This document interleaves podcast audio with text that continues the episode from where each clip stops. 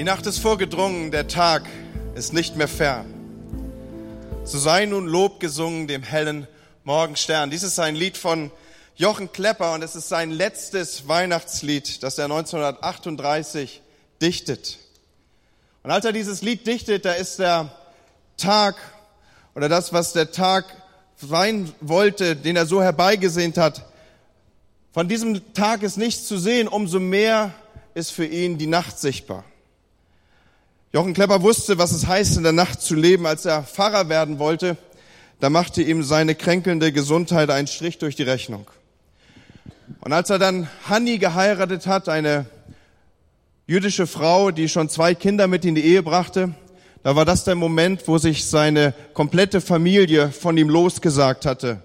Das vor dem Hintergrund der damaligen Zeiten. Ich habe das Jahr 1938 ja schon benannt. Seine komplette Familie hat mit ihm gebrochen. Als er dann merkte, dass das Dritte Reich sich zunehmend weiterentwickelte und Gestalt annahm, da ist er aus der Reichsschriftentumkammer geflogen. Das war für ihn als Schriftsteller und Dichter so etwas wie ein Berufsverbot. Und je länger das Dritte Reich währte, desto bedrohlicher wurde es für ihn und seine Familie. So bedrohlich, dass er nicht wusste, wohin. Schließlich bot man ihm Schutz an von seitens der Behörden, aber die Bedingung war, er müsse sich lossagen von seiner Familie. Eine Tochter konnte nach England emigrieren, die andere blieb. Als Soldat wurde er wegen seiner jüdischen Frau aus der Wehrmacht als wehrunwürdig ausgeschlossen. Und eine letzte Chance scheiterte an Adolf Eichmann, dass er ausreisen konnte nach Schweden. Und all das hat diesen Mann so in die Verzweiflung getrieben, dass er 1942, am 10. Dezember 1942, mit der Restfamilie gemeinsam den Freitod wählte. In dem Tagebuch von Jürgen Klepper steht als letzter Eintrag Nachmittag. Die Verhandlung auf dem Sicherheitsdienst. Wir sterben nun. Ach, und auch das steht bei Gott. Wir gehen heute Nacht gemeinsam in den Tod. Über uns steht in letzter Stunde das Bild des segnenden Christus, der uns trägt. In seinem Anblick endet unser Leben. Die Nacht ist vorgedrungen. Der Tag nicht mehr fern. Nun sei Lob gesungen dem hellen Morgenstern.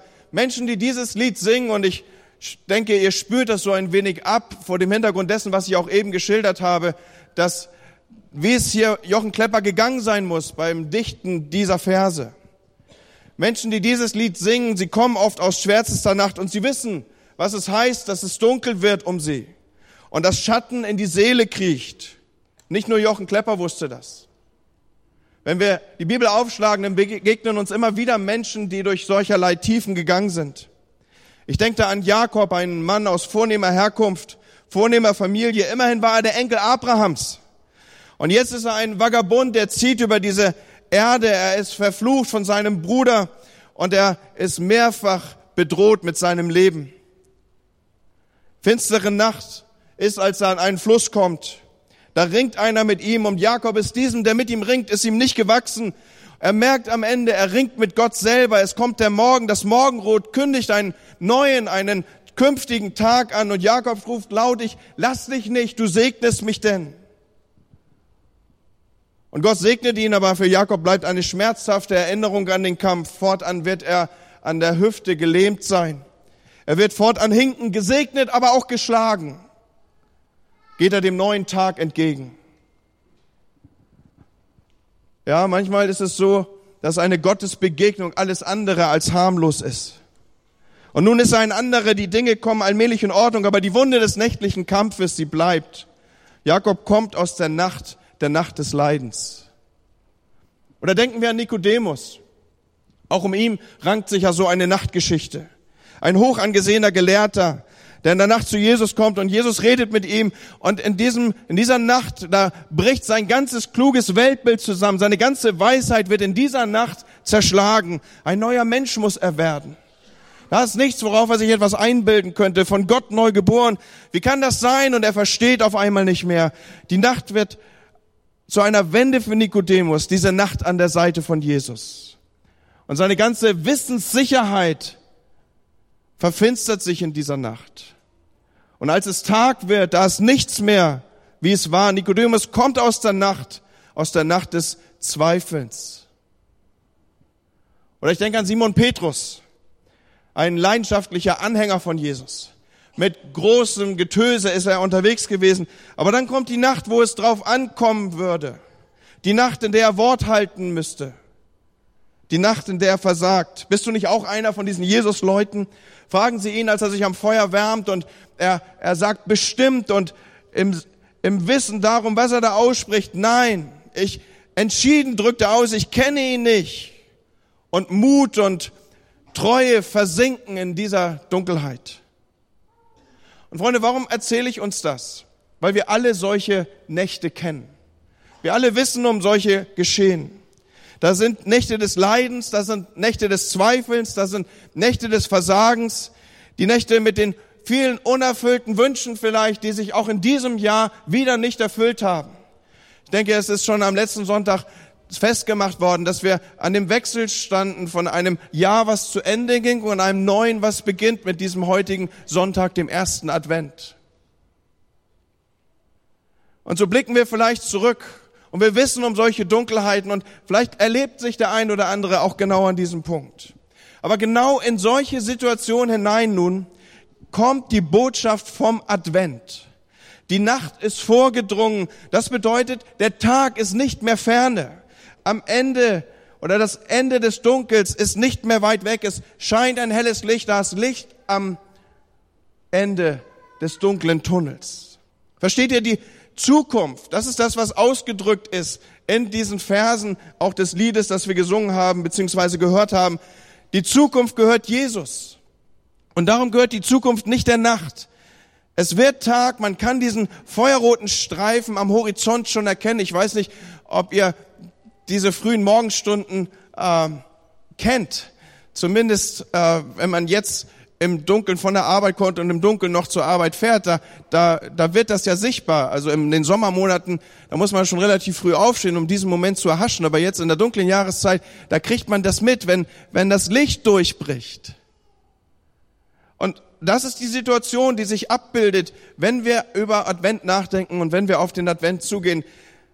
Da ist dieser feuerrote Streifen am Horizont schon sichtbar. Die Nacht ist vorgedrungen, heißt nicht, dass die Nacht überbordend stark ist und dass es nie wieder Tag werden würde, sondern diese Bedeutung von die Nacht ist vorgedrungen ist die, sie ist fast zu Ende. Der goldene, feuerrote Streifen am Horizont ist schon sichtbar. Und angewandt auf das adventliche Geschehen ist es so, Jesus war da und er wird wiederkommen. Und dieses zweite, dieses Kommen von ihm, das ist unmittelbar bevor, das ist das nächste, was zu erwarten ist. Und jetzt leben wir zwischen diesem ersten und dem zweiten Kommen von Jesus, zwischen dem ersten und zweiten Advent. Noch ist es irgendwie Nacht umhangen. Und man spürt, es ist noch dunkel. Aber irgendwie ist da auch so tief in uns gegründet, so ein Wissen, eine Sicherheit, ein geistliches Abspüren, lass es mich mal so sagen, es, der Tag kommt, da am Horizont bildet sich schon das, das Rote der Sonne ab. Das Licht wird kommen. Es wird zum Tag werden. Und wir warten auf die Sonne. Das ist so der Status, den ein Christ auf dieser Erde in der Sehnsucht auf Christus hin haben sollte. Der Tag kommt. Und nur deshalb ist die Nacht als vorgedrungen definiert, weil der Tag bald kommen wird.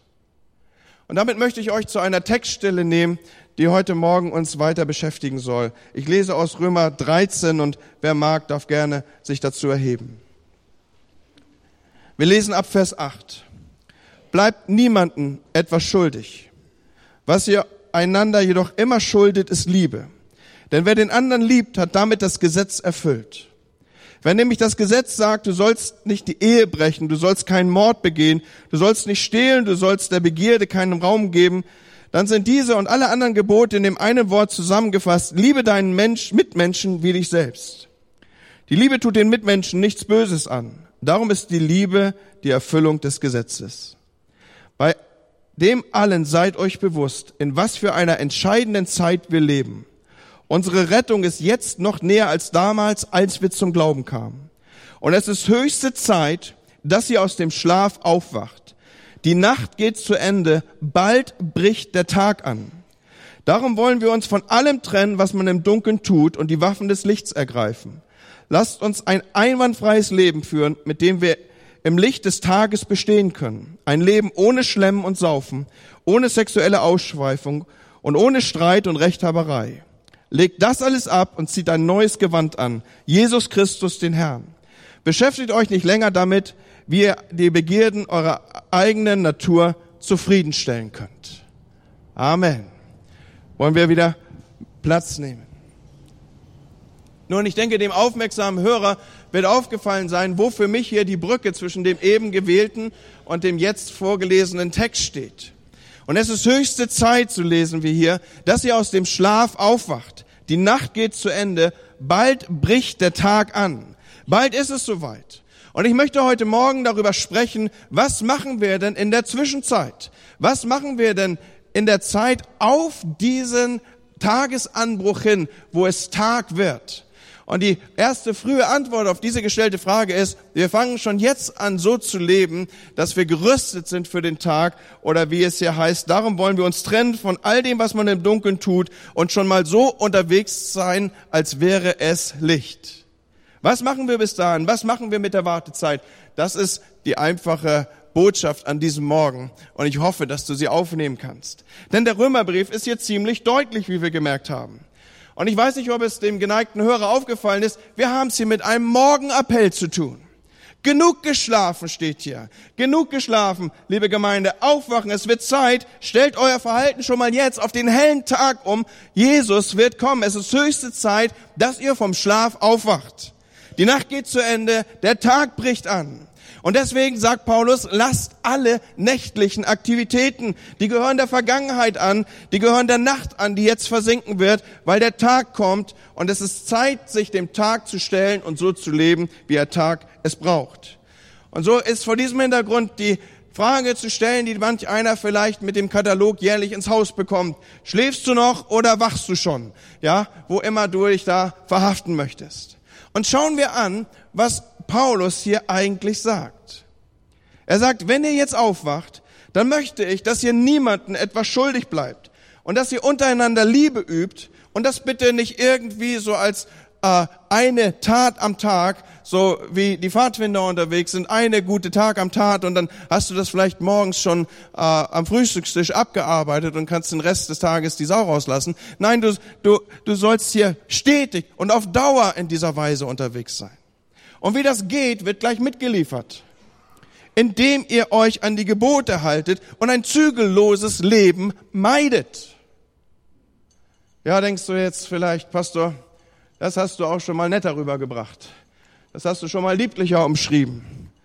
Aber ich finde, das ist spannend, was hier ausgedrückt wird. Im Advent kommen wir aus der Nacht. Wir sind auferweckt und warten auf den Tag und wir bereiten uns auf dieses Kommen des Tages vor, indem wir unser Leben verändern. Paulus ist hier ganz, ganz äh, wenig kompromissbereit an dieser Stelle. Er macht unmittelbar deutlich, es ist unser Job, das zu tun.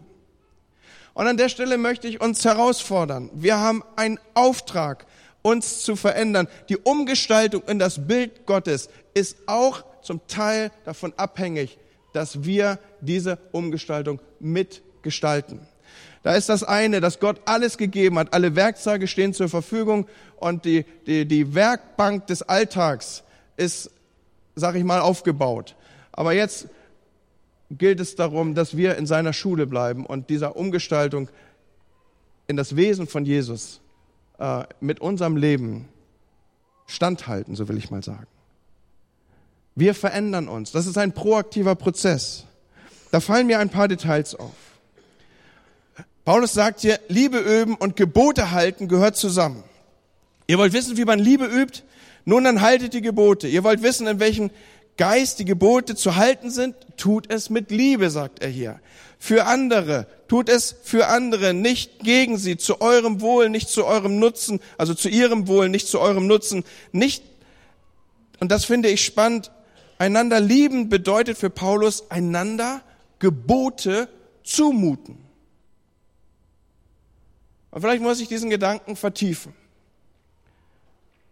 Paulus spricht hier die Römer, das ist ja an Christen gerichtet, diese Textstelle, konfrontativ an. Und wisst ihr, was mir auffällt? In Gemeinden gibt es heute mehr und mehr so eine Art Nicht-Angriffspakt unter den Geschwistern. Ich störe dein privates Leben nicht und du bitteschön meins nicht.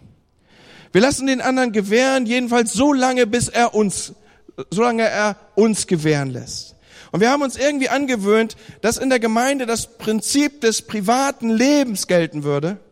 Du musst schon selber wissen, was du machst und äh, find mal deinen Weg, das wird schon irgendwie gehen und ich werde, solange du mich nicht irgendwie berührst und deine große Freiheit zur Einschränkung der meinen wird, werde ich dich in Ruhe lassen. Interessant finde ich nur, dass ich dieses Prinzip an keiner Stelle in der Bibel entdecke. Und Paulus führt uns hier ganz frontal auf einen anderen Weg. Er sagt, im Geist der Liebe der dem anderen das Beste gönnt und auch Geduld mit ihm hat und stets das Wachstum des anderen im Blick hat, sollt ihr einander aber hinweisen, mahnen, bitten, wach auf, trenn dich von deinem nächtlichen Lebensstil, lass mich dich anreizen zu guten Werken. Das ist doch nichts anderes als, heute würden wir es vielleicht so ausdrücken, dass Paulus uns ein, aufruft, einander ins Leben zu quatschen und nicht irgendwie so pseudo-privat uns irgendwie zurückzuziehen, in Gottesdiensten die Gemeinschaft der Hinterköpfe zu erleben und so zu tun, als wenn uns der andere nichts angehen würde. Paulus ist ja gerade auf dem anderen Weg unterwegs. Er sagt, gegenseitig ermahnen. An anderer Stelle greifen es die Briefe auf und sagen, reizt euch an zu guten Werken. Hast du vielleicht schon den Gedanken mitgebracht an diesem Vormittag, dass du noch irgendjemand findest, den du herausforderst zu einem guten Werk? Das kann ganz praktisch aussehen, dass du sagst, ich brauche Hilfe beim Tannenbaum aufstellen. Auch das ist anreizend zu einem guten Werk. Aber auch andere Dinge können dann natürlich eingebunden und hinzugefügt werden. Und Paulus sagt hier, haltet die Gebote und meidet ein zügelloses Leben. Und ist das nicht interessant? Das sind ausschließlich Vermeidungsstrategien. Nicht Ehebrechen, nicht töten, das erinnert ja irgendwie auch an die zehn Gebote, nicht stehlen, nicht gierig sein, nicht neidisch, nicht prassen, nicht sexuell nehmen, was man kriegen kann, nicht rechthaberisch, nicht stur, nicht aggressiv, nicht den anderen niederringen. Meidet das. Warum schreibt Paulus das hier den Römern? Ich vermute, weil er weiß, dass wir Nachtgestalten, dass bei uns Nachtgestalten schon viel gewonnen ist, wenn wir das lassen, was Gott hasst. Ich habe mir hier fett in mein Skript geschrieben, lasst, was Gott hasst. So, wer irgendwie so einen einen oder einen One-Liner braucht, um sich die Predigt besser zu merken, lasst, was Gott hasst. Unter dem Strich ist das doch nichts anderes, als dass wir dem, in das Wesen von Jesus umgestaltet werden sollen und ihm immer ähnlicher. Und heute Morgen stehe ich mit dieser ganz einfachen Botschaft vor euch. Freunde, es ist Zeit aufzuwachen. Freunde, es ist Zeit, den nächtlichen Lebensstil zu lassen. Und ich reiche das mal einfach so blanko weiter hier, wie es aus dem Römerbrief auf die Gemeinde zu Rom hier zugetragen ist. Die hatten sich ja damals versammelt und haben schlicht erstmal den Brief gelesen. So darf man sich einen frühen Gottesdienst vorstellen. Da wurde vorgelesen aus dem Brief des Paulus. Und so lese ich und reiche euch das hier auch weiter. Es ist höchste Zeit, aus dem Schlaf aufzuwachen, liebe FCB-Gemeinde. Es ist höchste Zeit, FCB-Leute ein adventliches Leben zu führen. Und nun sitzt du vielleicht hier und denkst, Andi, wieso gerade ich? Der Vormittag fing so schön an. Und wieso meinst du, dass ich jemand sei, dem die Aufforderung zu gelten habe, morde nicht? Habe ich schon länger nicht mehr gemacht. Oder raube nicht. Und die Zahl der, Zahl der wilden Feten ist auch rückläufig, bereits reduziert. Ich mache das trotzdem mal konkret. Wenn Paulus die römischen Christen hier im Sinne des Wortes ins Licht rückt, dann macht er ihnen deutlich, dass sie einander Liebe schulden. Und das bedeutet, sie werden daran erinnert, dass sie zueinander gehören. Liebe kann ich nur schulden und üben, wenn ich mit jemand verbunden bin. Und verbunden sein kann ich nur, wenn ich selber verbindlich bin.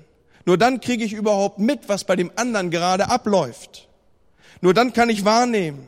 Nur dann kann ich Interesse zeigen. Nur dann kann ich mitteilen. Nur dann kann ich zuhören. Nur dann kann ich dienen. Nur dann kann ich begleiten, für jemanden da sein und ihn zu gutem Werk anreizen, wenn ich in irgendeiner Form in Kontakt und zu Kontakt in ihm stehe. Übrigens, diese Textstelle, dass wir einander zu guten Werken anreizen sollen, die steht ja im Hebräer.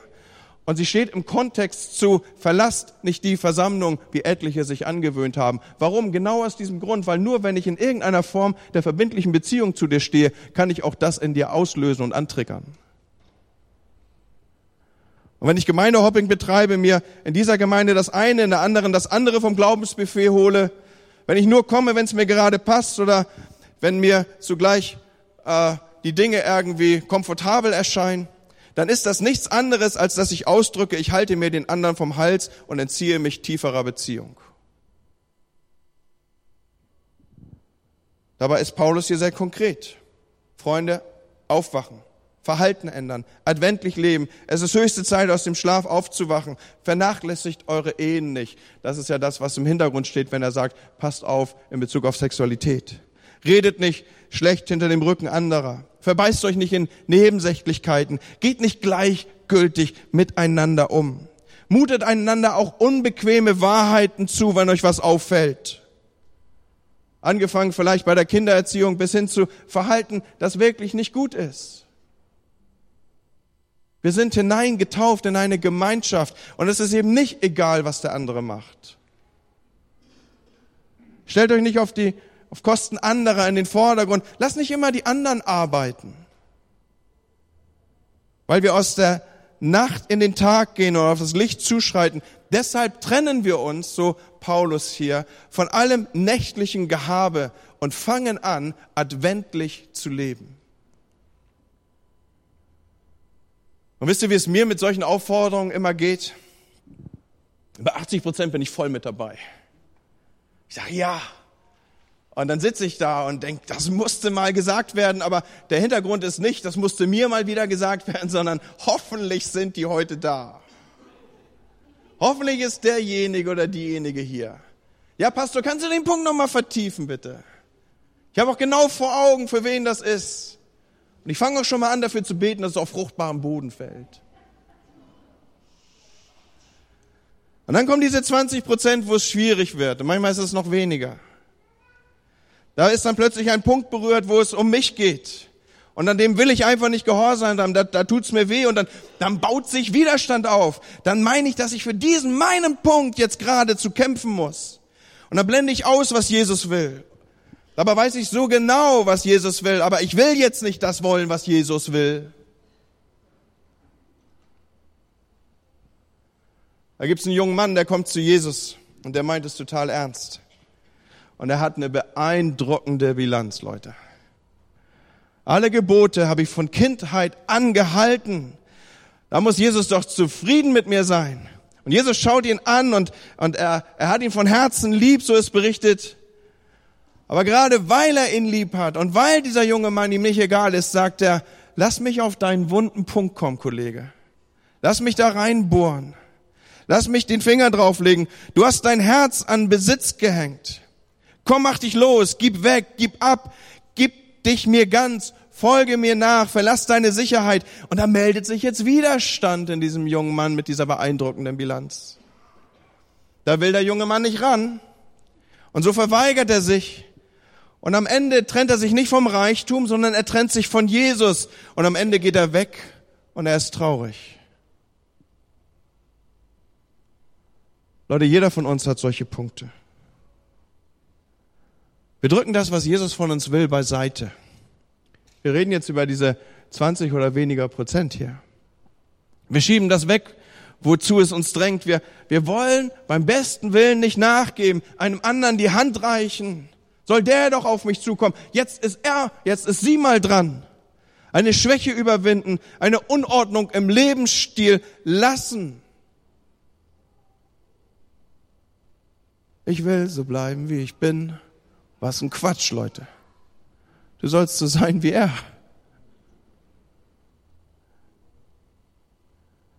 Und da sind wir mitten in dem Kernproblem von dem, was die Bibel Sünde nennt.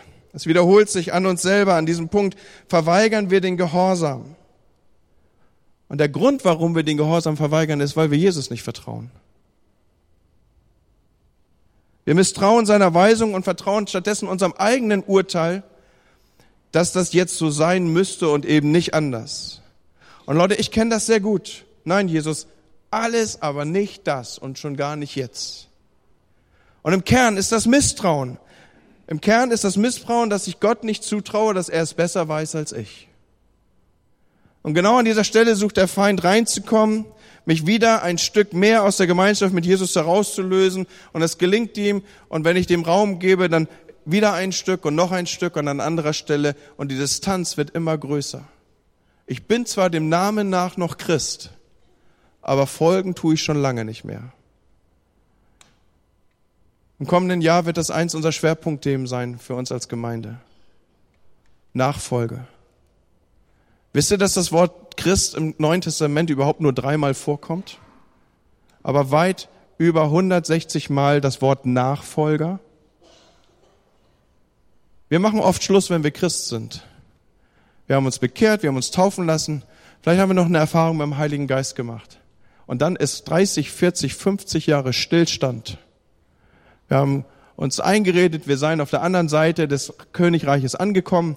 Wir haben die Seiten gewechselt aus dem Reich der Finsternis ins Lichtreich des Sohnes gewechselt und dann sind wir da und wir bilden uns ein, nur das Dasein würde aus uns irgendwas machen, was auch nur ansatzweise Jüngerschaft heißt.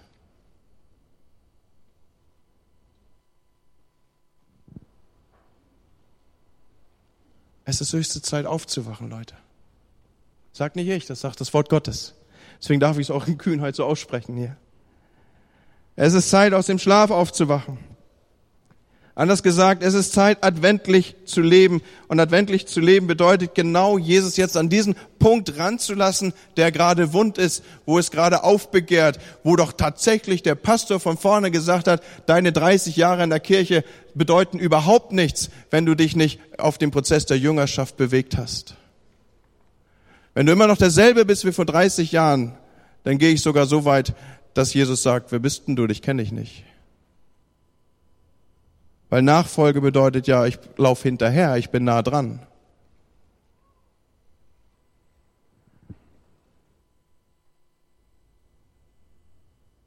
Diesen Punkt in Angriff nehmen. Zu sagen, ich will bekennen, ich will abgeben, wo ich mich Jesus entzogen habe. Ich will wieder beginnen, Vertrauen zu investieren. Leute, das ist übrigens kein Gefühl, das ist ein Entschluss. Und manchmal gegen unser Gefühl. Ich will sagen, ich lasse die Nachtexistenz hinter mir und ich fange an mit Tagschicht. Wie sieht's denn aus, Leute? Volk hier in Bremen, FCB, was für eine Gemeinde werden und wollen wir sein? Da, wo Menschen einfach so leben wie alle, Menschen, die einen Nicht-Angriffspakt untereinander geschlossen haben und sich damit lieber in Ruhe lassen? Eine Gemeinde, die man so als religiöse Dienstleistung aufsucht, wo man sein kann, aber man kann auch ebenso gut wegbleiben? Oder sind wir eine adventliche Gemeinschaft, die aufeinander Acht hat, der auch andere abspüren, die sind füreinander da, die achten aufeinander? Übrigens, das, was ich hier ausspreche, ist eigentlich nur lebbar in einer Kleingruppe. Du kannst nicht mit 500, 600 anderen adventliche Gemeinschaft in dieser Dimension haben. Aber wo bist du denn einem anderen, wo sind andere dir gegenüber verbindlich und wo bist du in dieser Weise eingebunden? Soll es nicht über uns heißen, wir sind eine Gemeinschaft, die darum ringt, dass wir Jesus im alltäglichen Leben vertrauen und dass er unser Leben formen kann und uns umgestalten kann und dass wir, dass wir vielleicht an diesem ersten Kirchensonntag des Jahres sagen, heute stehe ich hier. Aber an die, über das Jahr wenn das nächste Advent kommen wird, wenn der nächste Advent kommen wird, ein Jahr später, ich kann dir sagen, ich habe mich da und da und da entwickelt. Wenn ich dich heute Morgen fragen würde, wo hast du dich entwickelt im letzten Jahr? Und mal so richtig mit Hand aufs Herz und ganz ehrlich und ohne, dass du hinter dem Rücken die Finger irgendwie so knipst. Könntest du sagen, was es ist? Wo bist du weitergekommen? Wo bist du tiefer in die Beziehung zu Jesus gekommen? Gibt es eine Sünde, die du gelassen hast?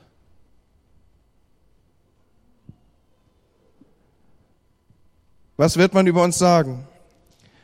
Eine adventliche Gemeinschaft, der auch andere abspüren, die sind füreinander da, die achten aufeinander. Eine adventliche Gemeinschaft, die in ihrem täglichen Leben Jesus zutrauen, dass er sie verändert und umformt und führt. Und die werden dabei sogar gesünder und nicht irgendwie merkwürdiger.